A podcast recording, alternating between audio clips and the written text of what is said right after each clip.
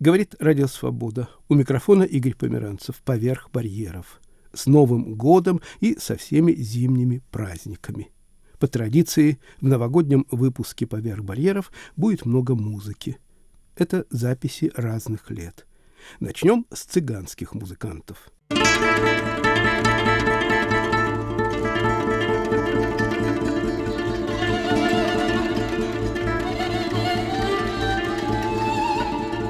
рубрике «Мои любимые пластинки» Сергей Эрденко, бессменный лидер цыганского трио «Лойка».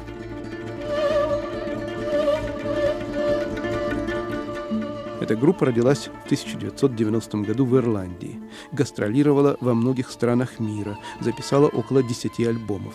В настоящее время Сергей Эрденко живет в Петербурге. Сегодня он гость нашей пражской студии. Сергей, как и когда вы поняли, что вы цыган? Я родился в семье, где вот практически с моего поколения и поколения моего брата, старшего Николая Орденко, произошли такие катаклизмы. У нас дедушка есть, который закончил Московскую консерваторию, и он собрал всех наших деточек нашего рода цыганских и стал им давать классическое образование. И тут э, пришло вот это сочетание, с одной стороны, классическое, где великолепная школа, правильное звучание, чистота тона, а с другой стороны, цыганская школа, где как бы одно разбивается другое, потому что там в первую очередь должно быть эмоциональное воздействие. Потом для цыган очень важно в цыганской скрипке, скажем, какие-то стонущие или скрипящие какие интонации, звучания, и поэтому они как бы не классичны в таком представлении скрипичном. Э, я помню случай, который открыл для меня, что есть цыганское искусство. Когда я был маленький, мы оказались в Самаре. В этом городе живет огромное количество моих родственников цыганских. И вот меня мои родители отпускали в Зубчининовку, район, который находится за городом, где жили только одни цыгане. Но родители говорили, бери с собой скрипочку и дай нам слово, что в день ты будешь заниматься по три часа. Я говорю, честно слово, я буду играть. Меня одевали противоречивые вещи для цыганского народа. На мне всегда была белая рубашечка, шортики. То есть я всегда выглядел очень вычурно среди своих ровесников, потому что они все были практически голопузые. Они все были черные, пыльные. И вот я приезжал со своей скрипочкой, белой рубашечки. Вот подхожу к дому, где живут наши родственники, а там стоят телеги, запряженные лошадьми и так далее, и цыгане куда-то собираются. Я подбегаю к одному, ко второму, третьему, куда, чего? Был ответ, едем сено воровать, скрипачей не берем и тебя Бетховен, тем более. Я говорю, как так, как меня все наворовать, и я, нет, иди отсюда, все. Тогда я увидел дядю Кузю, это мой дедушка, он сидел на первой повозке, он был такого небольшого роста, очень хриплый такой голос. И я со слезами говорю, дядя Кузя, умоляю, возьмите меня. И тогда он меня так просто подцепил, посадил рядом с собой, у него были такие крепчайшие руки, скрипочку я прижал. И он говорит, «Крадос, чавалы! Поехали цыгане!»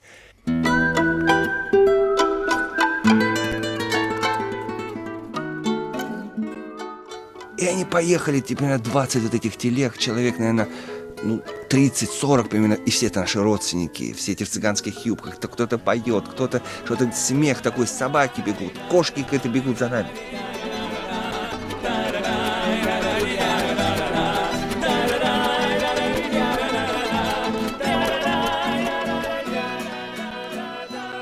Ну, полное счастье. И мы едем, едем какой-то целый день. И люди, которые нас видят, они просто останавливаются, машина останавливается, как будто из старины выехал табор из какого-то другого века. И самое интересное, что через некоторое время я перестал удивляться, что я цыган. Потому что вот в этой ситуации был абсолютно стопроцентным цыганом. С меня сняли эту же рубашечку. Вернее, даже не сняли, она стала черной, потому что от пыли, от грязи, от всего она стала черной. Я был абсолютно адекватен, потому что я тоже черный, мои родственники все черные. И уже я стал чувствовать себя абсолютной частью вот этого общества. Через некоторое время там появились какие-то другие колхозники. Они спрашивают, цыгане, вы куда? Они говорят, да мы, говорит, сено воровать. Ой, не воруйте в нашем колхозе, езжайте в следующий. Вот там хорошая стена, только-только его скосили. Приезжаем, наступает ночь, цыгане сидят, и вдруг дядя Кузя вспоминает, что Сережа не играл на скрипке. И вот полукругом сидят цыгане, здесь телега. И дядя Кузя говорит, бери скрипку. А уже ночь, звезды, цикады, кони пасутся тут же рядом. И я взял скрипку, а в это время я готовился к первому своему конкурсу. И я играл концерт Моцарта третий. И вот я взял эту скрипочку, встал на эту телегу и стал его играть. Представляете, вот эта цыганская абсолютно публика с золотыми зубами. Замечательная. И Моцарт. Я сыграл его полностью на одном дыхании. После этого, значит, дядя Куся вскочил, взял меня на руки, посадил меня, обнял. Все цыгане плакали, целовали меня. Но через некоторое время дядя Кузя взял гитару и стал петь цыганскую песню. Да такую, что, вы знаете, вот у меня с души все поднялось. Все, просто у меня волосы, наверное, дыбом стали. Потому Спойте. что Tu meirom maia ia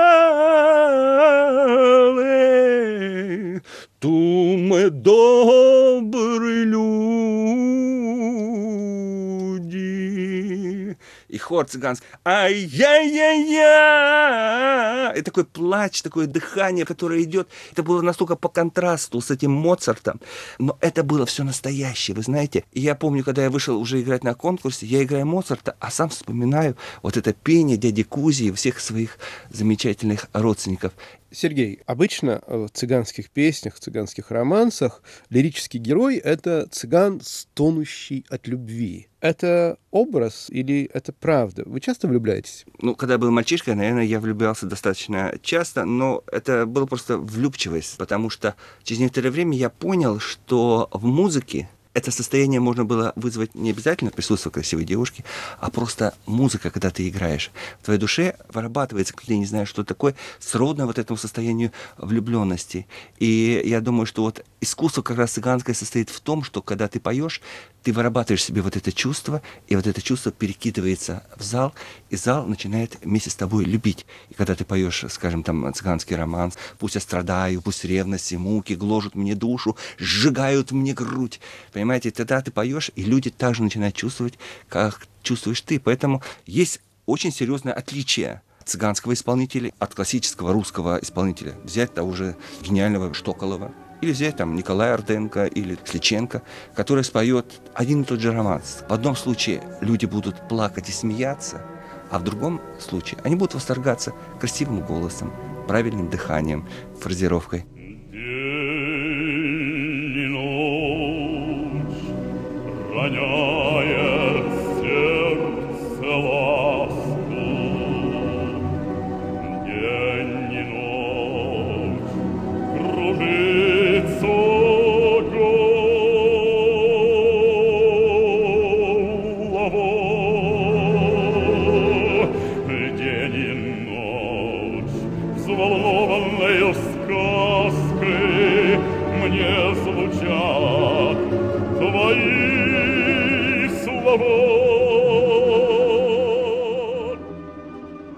Немножко уходите от вопроса. Все-таки вот в вашей жизни цыганский романс, любовный романс пересекается с реальными историями, ситуациями, эпизодами? Мне очень тяжело досталась моя жена. А, она очень красивая женщина, и я знаю, что очень многие хотели добиться ее расположения, ее руки. Даже когда вот уже мы шли в церковь венчаться, я думал, что что-то должно произойти, потому что были люди, которые не хотели этого очень-очень сильно. Когда все-таки это произошло, я был счастливый человек, но вот я вспоминаю вот это, я в своих мыслях как бы рисовал картину, а что бы было бы со мной, если бы этого не случилось, если бы у меня ее не стало. И когда я думаю об этом, я вспоминаю кольцо, которое у меня на руке, и ты другому отдана без возврата, без возврата, вот когда я пою вот этот романс, вы знаете, в душе моей поднимается и ревность, и восторг, все поднимается. Поэтому, вот, скажем, каждый романс для меня связан лично со мной, с каждым человеком, с каждой историей, которую я проживаю каждый раз. Две гитары за стеной жалобно заныли, с детства памятный напев — ты ли, друг мой милый, Вон там звезда одна горит так ярко и мучительно. Звезда звездою говорит, дразня, Меня язвительно. Эх, раз, да еще раз, да еще много-много раз, эх, раз, да еще раз, да еще много-много раз. Сергей, мне кажется, что вот эти музыкальные перекрестки, на которых цыганская музыка встречается с балканской, с испанской, андалузской, с русской, с венгерской, это очень интересные, драматичные и плодотворные перекрестки. Что дала цыганская музыка русскому романсу и что дал русский романс цыганской музыке? Что это за влюбленная пара? Но все началось в России, как ни странно, с графа Орлова и Екатерины II. Граф настолько любил Екатерину, что он преподнес ей феноменальный подарок. Он привез из Молдавии цыган. Это был хор знаменитого Уяра, который пел. Естественно, Екатерининский дворец, вся русская элита. И вышли цыгане и спели несколько вещей. И было потрясение. И вот тут произошла в России некая метаморфоза, потому что цыгане принесли в Россию новую кровь они принесли новые эмоции. Скажем, вот если мы слушаем русское пение, оно размеренное, очень красивое, душевное, духовное но нету вот этой страсти. Они принесли вот эту страсть, они принесли вот эти вот шекспировские монологи, и в дальнейшем цыгане одни из первых стали петь романсы, потому что до цыган в России романсы не пели со сцены, никто. Оно исполнялось в камерной обстановке, просто дамочки под клавесинчик, под какие-то там гитарочки, исполняли какие-то песенки. Бабочка прилетела, села на цветочек, и это мне напомнило, как я утром встретила того-то или кого-то. То цыгане, они стали изменять слова, они достаточно свободно относились не только к музыке, но и тексту. И так появились знаменитые цыганские романсы, которые потрясали русскую публику. Когда люди слушали цыганскую музыку, они вставали, потому что цыгане умели через пение раздвигать горизонты, раздвигать какие-то временные расстояния и, безусловно, теребить душу настолько, что человек чувствовал себя потрясенным. Вот в этом смысле цыгане дали очень серьезный толчок в России. Первым человеком, который написал из классических музыкантов профессиональный романс, был Алябьев, который написал «Соловей мой соловей» и посвятил ее цыганской певице, которая была первой исполнительницей этого романса. И потом романсы выпорхнули к Чайковскому, Глинке, Крымскому, Корсакову, ко многим русским композиторам. И роман стал действительно частью русской культуры. Среди ваших композиций есть такой романс, где пересекается русская и цыганская? Сейчас вот мы выпустили альбом, который называется «А зачем эта ночь?» И там есть несколько романсов. Вот даже вот городская песня «Ах, зачем эта ночь?» В нем вплетается цыганская струночка. Не понравился ей моей жизни конец. И с постылым назло мне пошла под венец. Не видала она, как я в церкви стоял Прислонившись к стене, безутешно рыдал.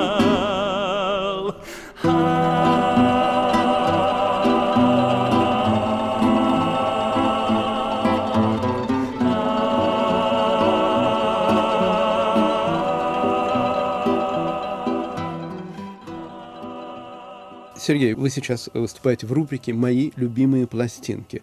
У вас есть ваша любимая пластинка, там, где звучит какое-то произведение, которое исполняете вы? Если есть, то почему именно эта пластинка? Почему именно эта мелодия? У меня есть композиция, называется она «Два ангела». Для меня это связано с моими переживаниями, с моей любовью с моей любимой женщиной, с моей Танечкой, моей женой. И для меня она ангел. Но самое интересное, что когда я уже начал играть этот романс, во мне вдруг стало проявляться некое кино. То есть я стал видеть совершенно другую историю. И в результате появилась такая забавная история, потом даже которую я взял и записал на бумаге. История состоит в том, я как бы вот увидел такую картину, я вспоминаю как раз свое детство. Вот цыгане остановились табором у моря, идет свадьба, идет какой-то потрясающий цыганский праздник, который до ночи то самое. И вот звезды появляются, они отражаются в море, звезды в море, в небе, везде, понимаете? И вдруг цыганам спускается ангел. И он вместе с ними начинает петь и танцевать. Через некоторое время они вдруг понимают, что среди них находится ангел. Они говорят, ты кто? Он говорит, я ангел. Цыгане подошли, смотрят, а крылья у него из воздуха. Да, действительно, ангел в белых одеяниях. И они говорят, а вы все такие, говорит, красивые. Он говорит, да, все. И он им улыбнулся, и они увидели, что у него золотые зубы. И они говорят, и что, все ангелы с золотыми зубами? Он говорит, нет, только цыгане.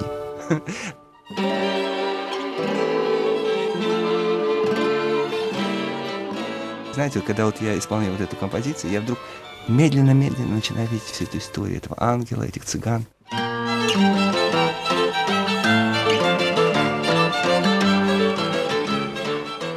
Говорит Радио Свобода поверх барьеров. В нашей пражской студии Сергей Эрденко, лидер цыганского трио «Лойка».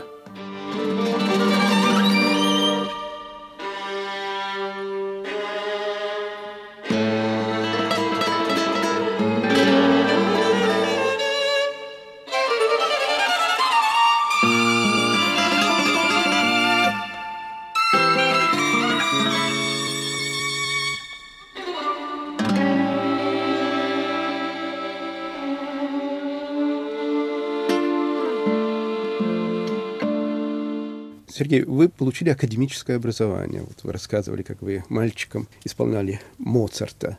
Между тем, цыгане русского зарубежья придерживались совершенно иных традиций. Я сейчас говорю об Алёше Дмитриевиче, Полякове, э, Валентине Дмитриевич. Чаще всего они выступали в Париже. Как э, вы в Москве юношей с академическим образованием, юноша, который слышал артистов театра «Ромен», это классическая манера. Как вы тогда воспринимали босяков, шантрапу цыганскую? Ну, если вы Алешу Дмитриевича называете шантрапой... Я вас провоцирую. Там, да. Вы знаете, для меня если говорить, скажем, о народной музыке, есть несколько главных аспектов. Есть, конечно, цыганская музыка, которая напоминает музей революции. Театр Мэн, в частности, потому что он где-то заморозился, где-то в радиусе 60-х годов, и на этой эстетике он как-то пробуксовывает, но живет, уже переехал в 21 век, но остается все там же. Но с другой стороны, скажем, несмотря вот на неразвитие, у них есть какие-то вещи, которые будут сердце, не со сцены, а за кулисами когда вот просто они сидят и начинают петь для себя, где не надо ничего изображать.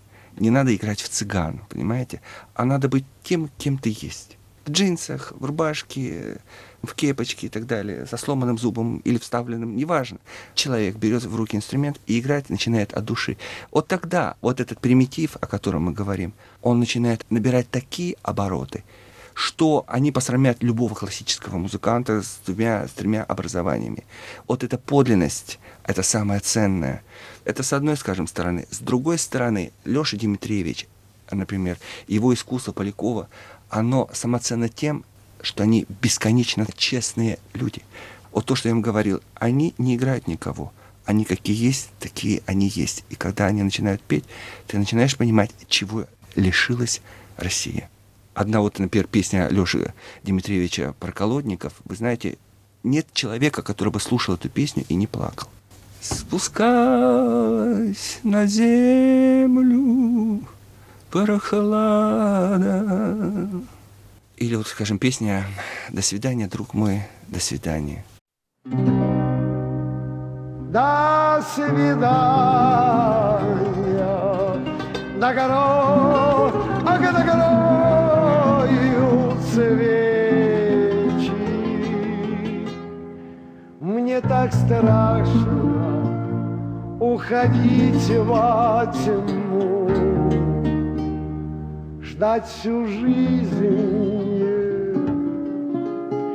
и не дожидаться встречи и остаться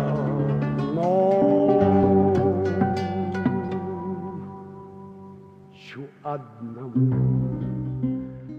Сергей, почти все компакт-диски, можно сказать, все компакт-диски, которые вы выпустили, это все-таки музыка либо цыганская, либо с сильным цыганским акцентом. А вы любите классическую музыку, вы любите джаз? Ну, какой цыган не любит классической музыки, и тем более, э, тем более джаз, потому что классика, она глубока до бесконечности. Это выжимка всего самого лучшего, что есть. То, что касается джаза, это практически цыганская музыка. У них общие корни, и она вышла из народа. Она вышла из народной музыки, и есть в ней импровизация, и она никогда не повторяется. То, что есть и в цыганской музыке. Потому что когда человек берет цыганские в руки гитары, он сам не знает, какой будет следующий следующий аккорд и как он сделает следующую феериатуру. Ну вот уже перед Второй мировой войной в Европе появился такой гениальный человек, как Джанго Рейнхард. Мало кто знает, например, что Джанго Рейнхард был непревзойденным гитаристом, который играл фламенко, он выиграл практически все состязания. Они цыганским табором колесили по всей Европе. Цыгане устраивали такие состязания. Встречались несколько таборов, а все знали, что в этом таборе есть такие гитаристы, в этом другие, третьи. И они устраивали состязания, и Джанго выигрывал их все. То ли зависть, то ли по какой-то другой причине, шатер, в котором он спал, загорелся. И жена его вынесла из этого шатра, он был без сознания, он попал в больницу. И на левой руке у него было только два пальца. Пострадали руки у Джанго Рейнхарда. И вы знаете, когда он попал в больницу, он был в такой кризисной ситуации, он не хотел жить. И жена ему принесла патефон и принесла первые записи, которые попали в Европу. Это были джазовые композиции. Он вышел из больницы джазовым музыкантом. Он играл только двумя пальцами левой руки, А так как он не мог играть пальцами правой руки, он изобрел медиатор. Именно Джанго Рейнхард изобрел медиатор. У него были братья, и они собрали колоссальный коллектив. Это был квартет, потом к ним присоединился Стефан Граппелли, и они стали играть джаз. Они играли только в таборе. И через некоторое время крупнейшие музыканты джазовые, которые любили джаз, они гонялись за этим табором, эскорт за ними ездил, чтобы послушать Джанго Рейнхарда. Потом сделали предложение, он уже приехал в Париж и стал давать сольные концерты и создал гениальный вот этот квинтет, который прогремел на весь мир.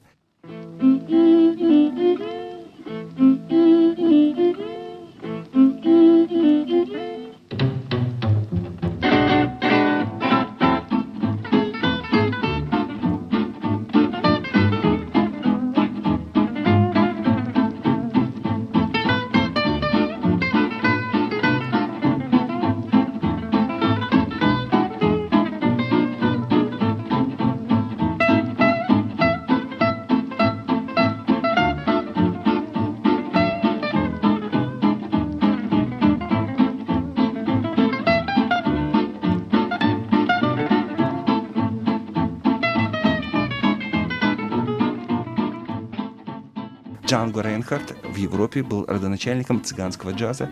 И на сегодняшний день в Европе цыгане, которые называют себя синти, мануш, эти цыгане играют джаз. Это стало их национальной культурой. Можете представить, русские цыгане собираются, начинают петь свои песни, а цыгане европейские не собираются, они начинают играть джаз. Я встречался там э, с Берели Лагрене или Розенберг трио. Даже играли вместе с ним. И вот я видел, когда к ним приходили гости, цыгане, они брали инструменты, и все играли джаз.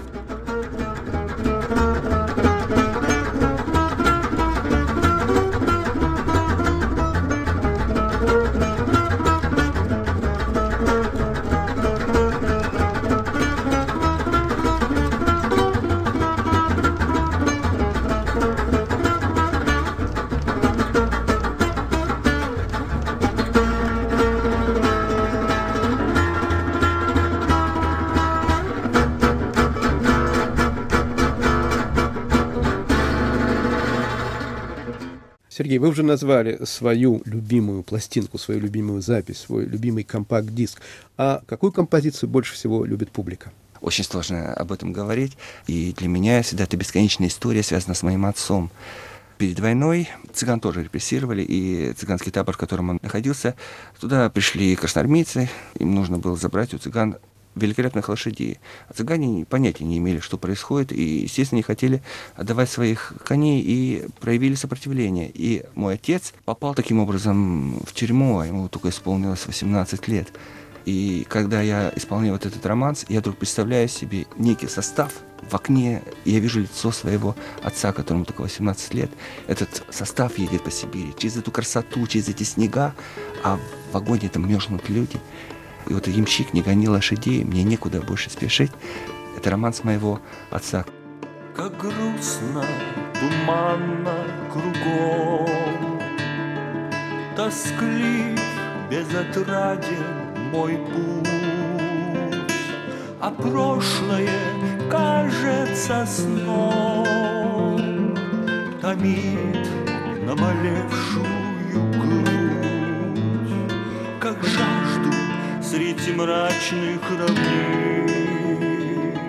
Измену забыть и любовь.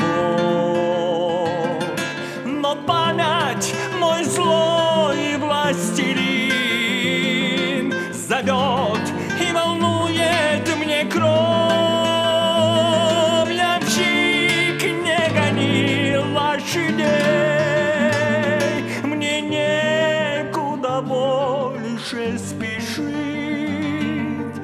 некого больше любить Ямщик, не гони Сергей Эрденко, лидер цыганского трио «Лойка» в пражской студии «Радио Свобода».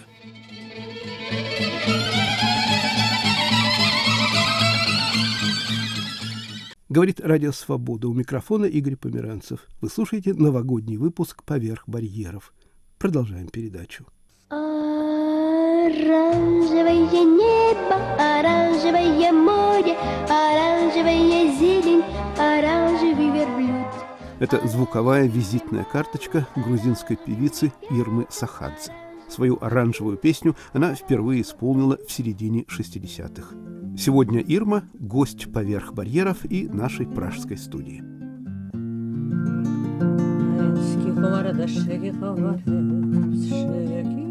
Тема нашего разговора – грузинский язык и музыка. Ирма, мне мой один грузинский друг, он переводчик, филолог, однажды сказал, что грузинский язык очень архаичен.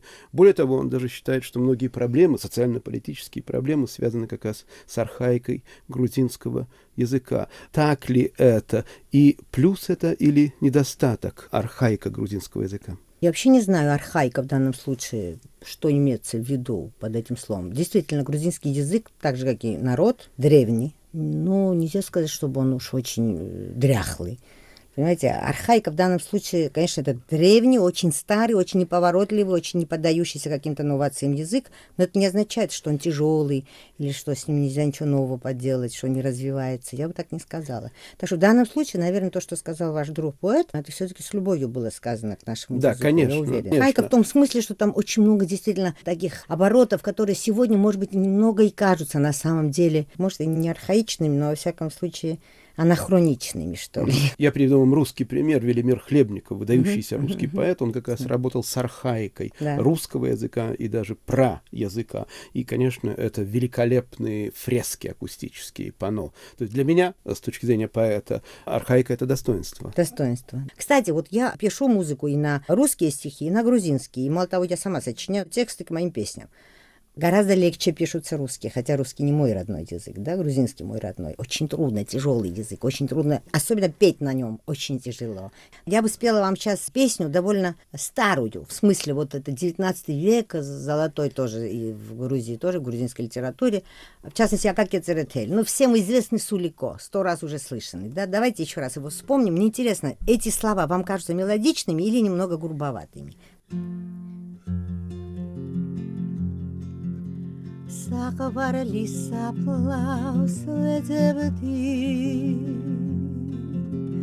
ვერ ვნახე დაკარგულიყო კულა მოსკურირი ჩიოდი.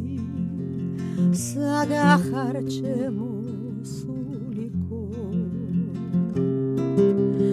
ეკალში ვარადიშე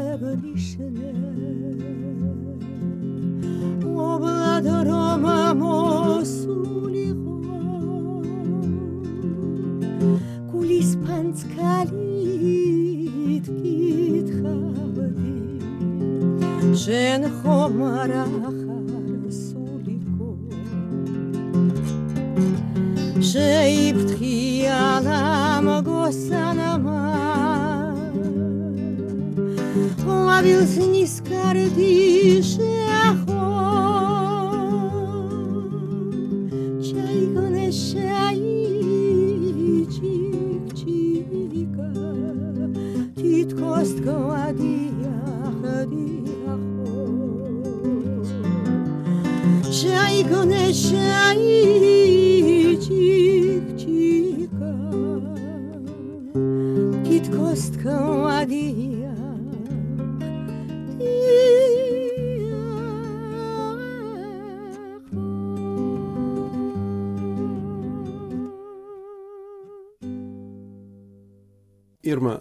грузинском языке пять гласных фонем. Это немного, но когда я слушаю вас, мне кажется, Чуть семь больше. или восемь. Чуть больше. Чуть, чуть больше. Но зато у нас такие согласные, вы представить себе не можете, потому он тяжелый. Я вам сейчас скажу вторую половину грузинского алфавита. Хотите?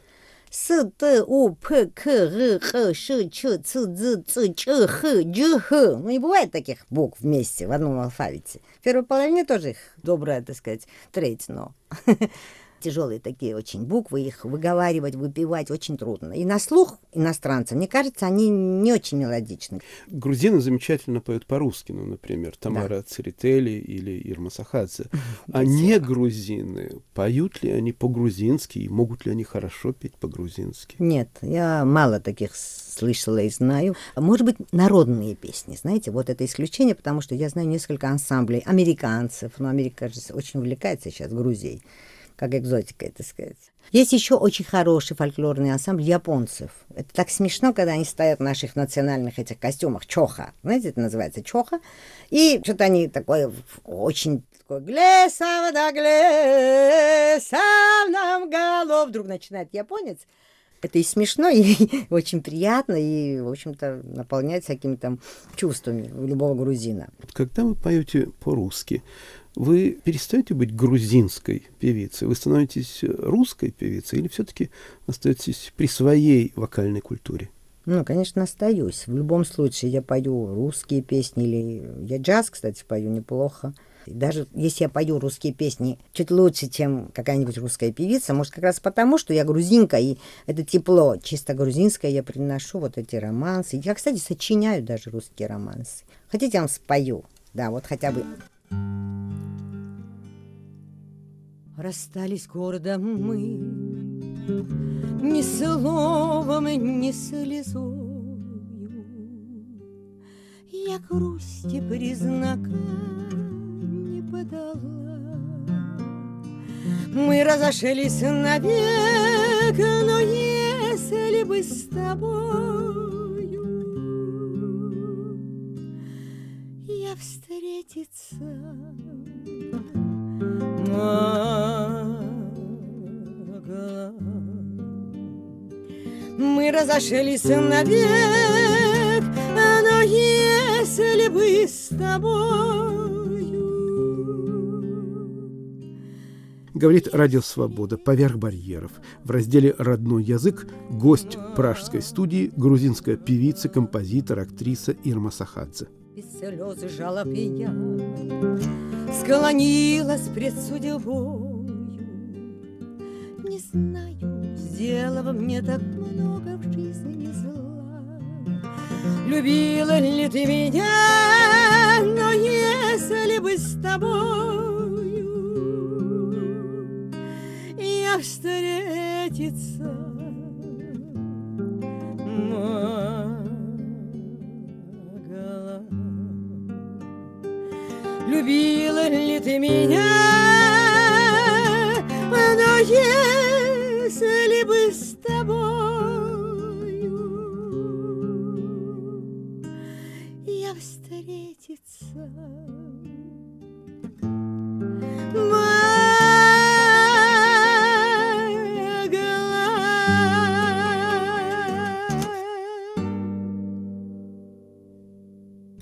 В русской поэзии создан не только образ Грузии, причем несколько образов Грузии, но э, в русской поэзии есть и образы грузинского языка. И вот я как раз подготовил несколько таких цитат из русской поэзии. Я бы хотел, чтобы вы их прокомментировали. У современного, у современного петербургского поэта Александра Кушнера вот есть такие строки «Зато грузинский алфавит на черепки мечом разбит».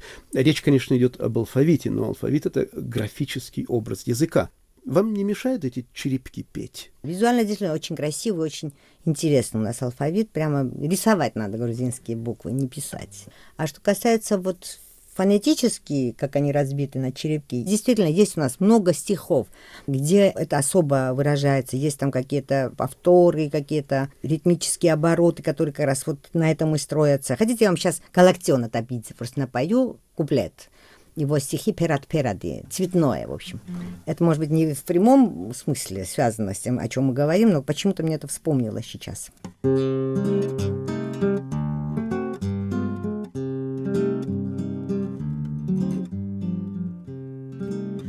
რომ სხვა დღეცის მარე მახვილს ფერავდი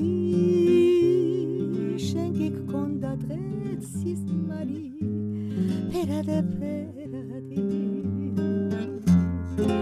მიყვარს ამ ხემის გაგონება რადგან ვერერათი ვერ წავშალებ მოგონება ფერადე ფერადი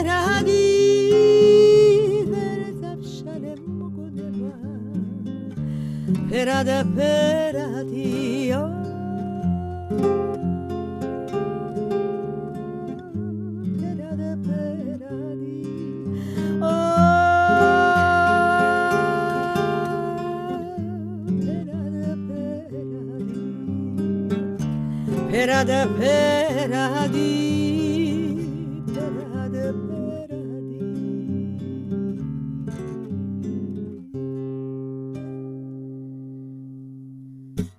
Спасибо. По-моему, вам замечательно удалось собрать эти самые черепки. Черепки. Да.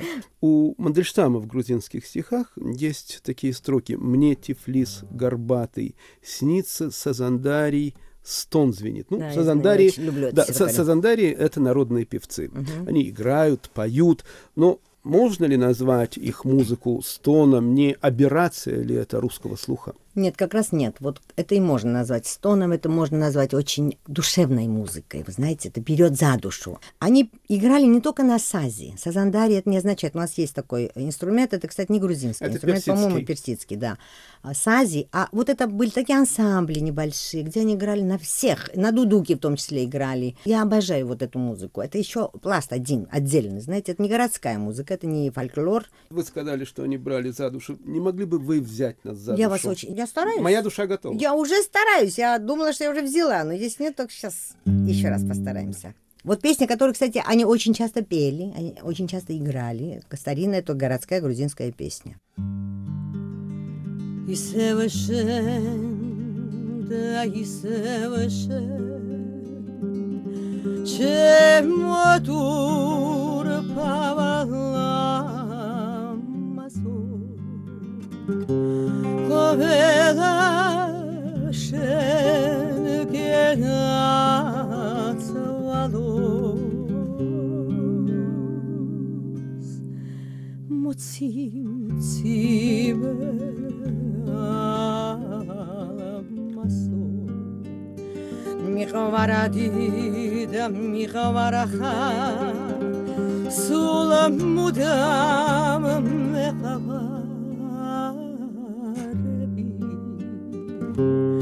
zure da senik elbit tam hucuda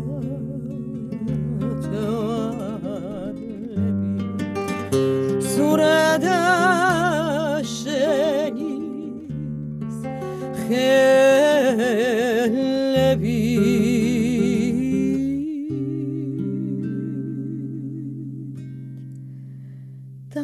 shoulder.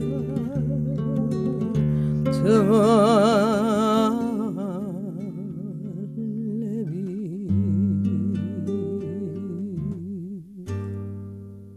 Услышали вы что-нибудь там от Сази или от Дудуки? Стона, честно говоря, не было. я не услышал. Наши Сазандари не страдали. Они пили хорошие грузинские вина. В то время еще вино было прекрасное у нас, лучше, чем сегодня. И препровождение времени тоже было, в общем-то, очень многосторонне интересным. Красивые дамы, красивый Тбилиси, спокойная жизнь. И Сазандари просто этому способствовали. Никто не стонал, все. Ирма, у Пастернака есть такой образ грузинского языка, языком грузинских цариц и царевичей, их девичьих и базилик. Ну, получается, что даже грузинские крестьяне говорили как проповедники или аристократы, или это поэтическое преувеличение?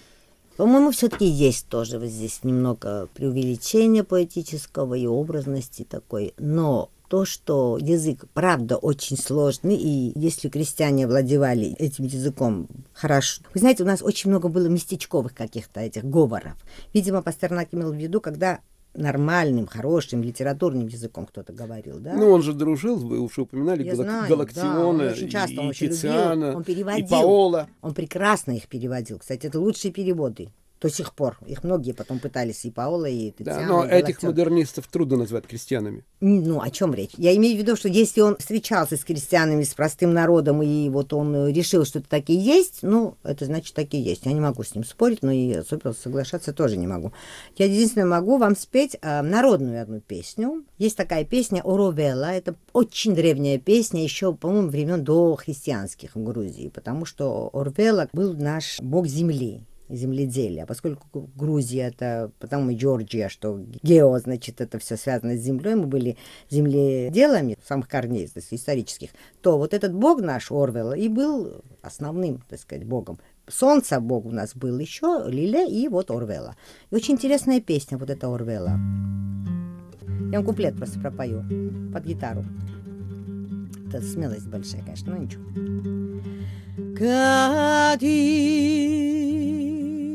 a morir. Gute Nacht.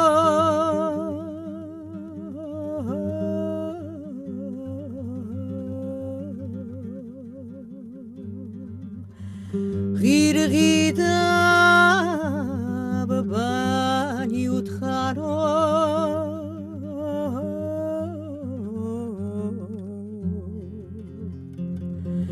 სახნისაქვე თო გაუსვი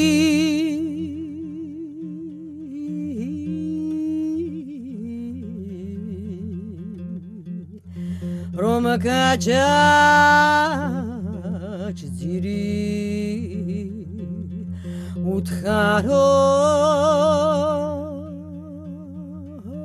Говорит Радио Свобода «Поверх барьеров». В разделе «Родной язык» гость пражской студии грузинская певица, композитор, актриса Ирма Сахадзе. Как свежа бывает архаика. Да, действительно. И неожиданно. Вот. Э, Это и есть архаика самая настоящая. У меня в запасе еще один э, поэтический образ из э, русской поэзии, точнее даже из эссеистики. Это книга Белой Ахмадулиной «Сны о Грузии». Вот она пишет про грузинский язык. Глубокий клекот, который все нарастает в горле, пока не станет пением. А что происходит с вашим горлом, горлом певицы? Видимо, я не знаю, с клёкота начинается или нет, насколько это прав, оправдано в данном случае. Ну, конечно, Ахмадулина очень любила Грузию и с э, любовью писала все стихи. Кстати, вот этот сборник «Сны о Грузии» мой любимый. А, Мы очень благодарны ей за эту любовь.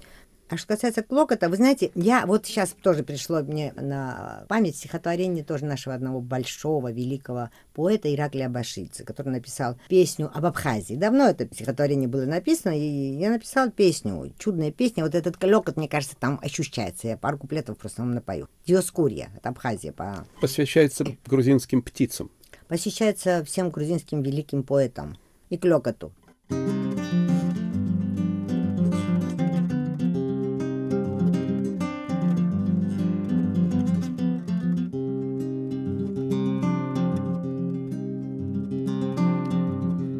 წყუროდეს მუდამ როგორც მწყურია მთების ქედების ბროლის ნაჟური.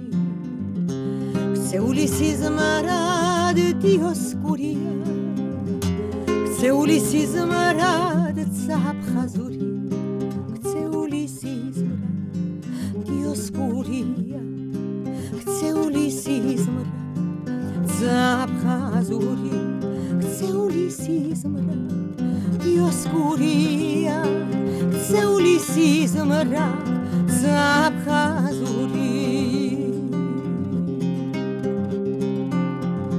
გზაზე ცახცახი ზედა წურვილი და მისი ჩასვლა და ახსასრული. მეცამდგივილი მეცამწყურვილი კვლავაც მეხილოს აფხაზური ქცეული სიზმრა დიოსკურია ქცეული სიზმრა აფხაზური ქცეული სიზმრა დიოსკურია ქცეული სიზმრა აფხაზური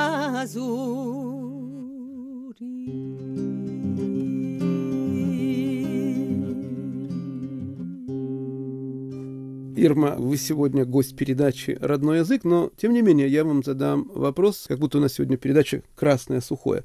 Грузинские песни очень часто ассоциируются с вином. А вот есть ли какая-то связь между грузинским языком и вином? Безусловно, есть. Потому что мы винная э, страна, и быть не может иначе. У нас в каждом слове что-то от солнца, что-то от земли, что-то от винограда, что-то от вина. Безусловно. Видимо, это все-таки откладывает свои какие-то отпечатки. Язык цвета бордо. Безусловно. да, так и есть. Что касается вообще вот того, что сегодня мы говорим о родном языке, вы знаете, я молодости, в детстве даже, когда вот начала писать песни, старалась как-то осовременить музыку. Я очень много думала об этом. Почему вот считается наш язык архаичным? Потому когда мы сегодня начали разговор с вами, вы начали с этого вопроса, немного, я, может быть, не совсем, не в попад, может быть, я ответила, потому что мне не, не нравилось, что считался мой язык архаичным, и, допустим, на ритм самбы он не ложился, или там какой-то еще более современный, да. И, кстати, у меня были несколько таких моих поползновений, что ли. Можно я напою свою первую, буквально одну из первых своих песен, когда я написала в самбе. Это называется «Радуга».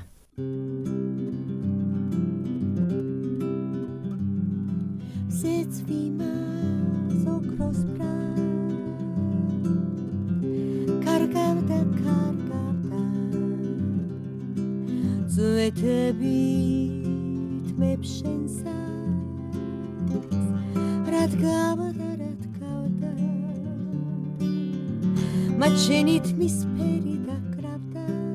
Грузинская певица и композитор Ирма Сахадзе в рубрике «Родной язык». Говорит «Радио Свобода» поверх барьеров. Новогодний выпуск. Записи разных лет. Прав. С недавних пор поэт-авангардист Лев Рубинштейн выступает на публике в непривычном амплуа.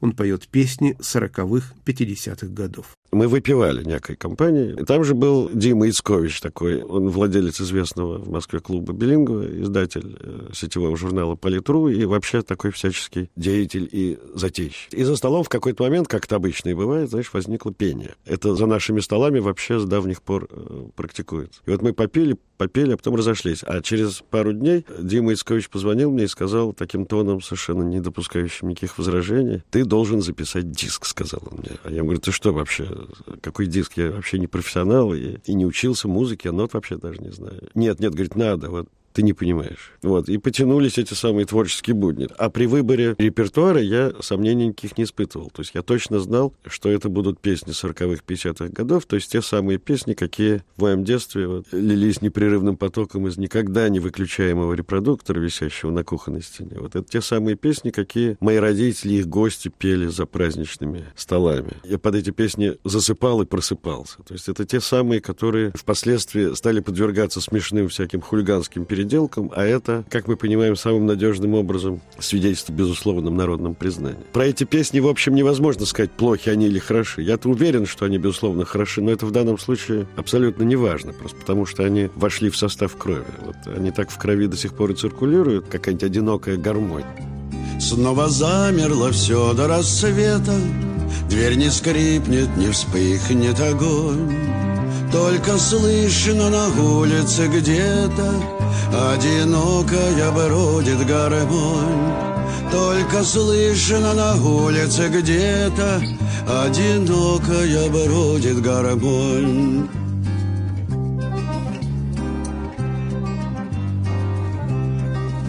То пойдет за поля, за ворота То обратно вернется опять Словно ищет в потемках кого-то и не может никак отыскать. Словно ищет в потемках кого-то И не может никак отыскать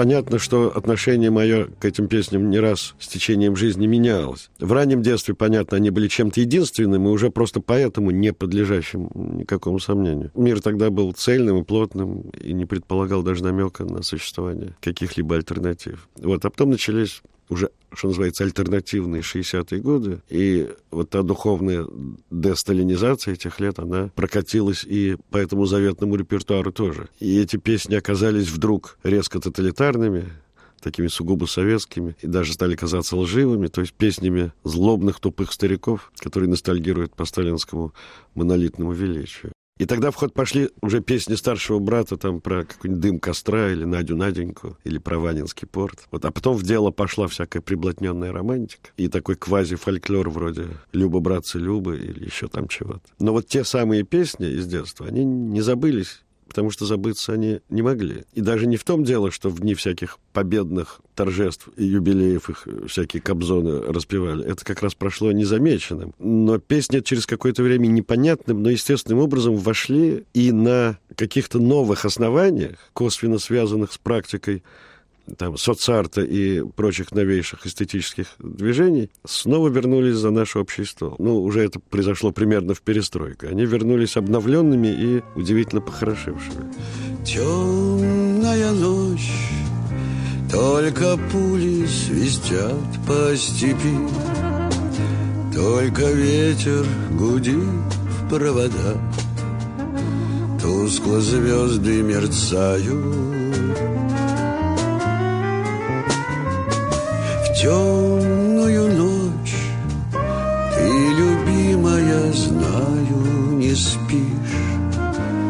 И у детской кроватки тайком Ты слезу утираешь Вот эту тенденцию, которую мы, вот мне кажется, в моей компании, в моем кругу уловили первую, ее быстренько подхватили всякие такие попсовые люди – со своими старыми песнями о главном. И даже эти самые старые песни кто-то из нервных людей счел такой приметой каких-то реваншистских или реставраторских поползновений. Это, конечно, глупость. Какие, какие там поползновения? Просто обычная бездумная конъюнктура. Но было все же противно. Вот противно, как всегда, бывает противно, когда что-то такое вот твое заветное, да, не просто воруют, но еще и как-то до неузнаваемости извращают. Черные силы метутся, ветер нам дует в лицо.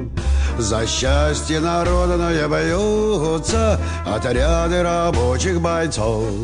Далека ты, путь дорога, выйди, милая, встречай. Мы простимся с тобою порога, ты мне счастья пожелай.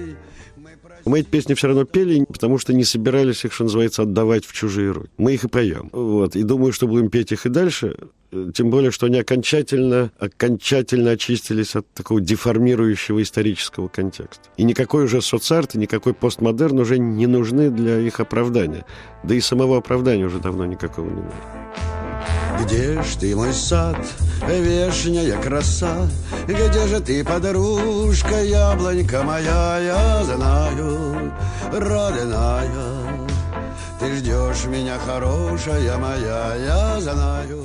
Меня, кстати, недавно спросили, не кажется ли мне, что столь душевное и любовное распевание этих песен знак ностальгии там, по каким-то советским временам. И я даже не стал отвечать на этот вопрос, потому что полагаю, что человек с моей биографией, там, с моим социальным, чувственным, каким угодно опытом, с моей авторской репутацией, уж такой, какая есть, может позволить себе на этот вопрос вовсе не отвечать. Вот. И диск, записывался диск, он еще не готов а э, вышел только такой промо, промо диск. Потребовалась большая подготовительная работа. Я вот впервые в жизни попал в студию, где много интересного увидел. А вот, а концерты такие, они уже идут, вообще говоря. Я уже пару раз попробовал себя в роли публичного певца. Эта роль мне далась не без труда. Мне кажется, вот если как-то эти песни вот в эфире хотя бы в каком-то виде будут звучать, я не могу не сказать, что вот за аранжировку вот этого всего дела взялся замечательный, по-моему, такой джазовый музыкант Анатолий Герасимов и справился с этим, на мой вкус, совершенно блестяще блестяще. Настолько блестяще, что когда я слушаю эти записи, я неизменно вспоминаю сказку про кашу из топора.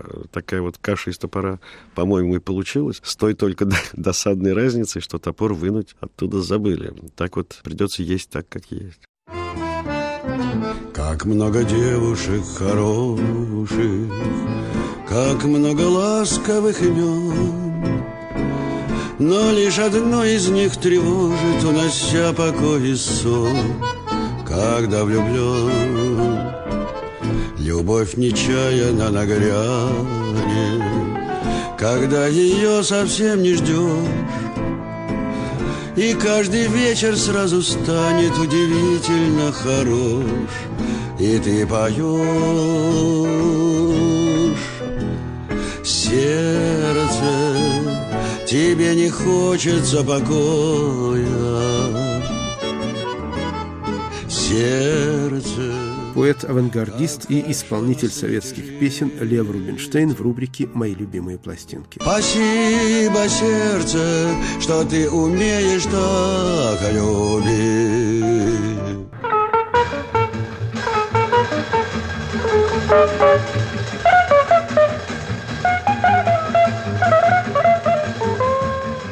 Вы слушали новогодний выпуск «Поверх барьеров. Записи разных лет». Режиссер Наталья Аркадьева. Подготовил и вел передачу Игорь Померанцев. С Новым годом!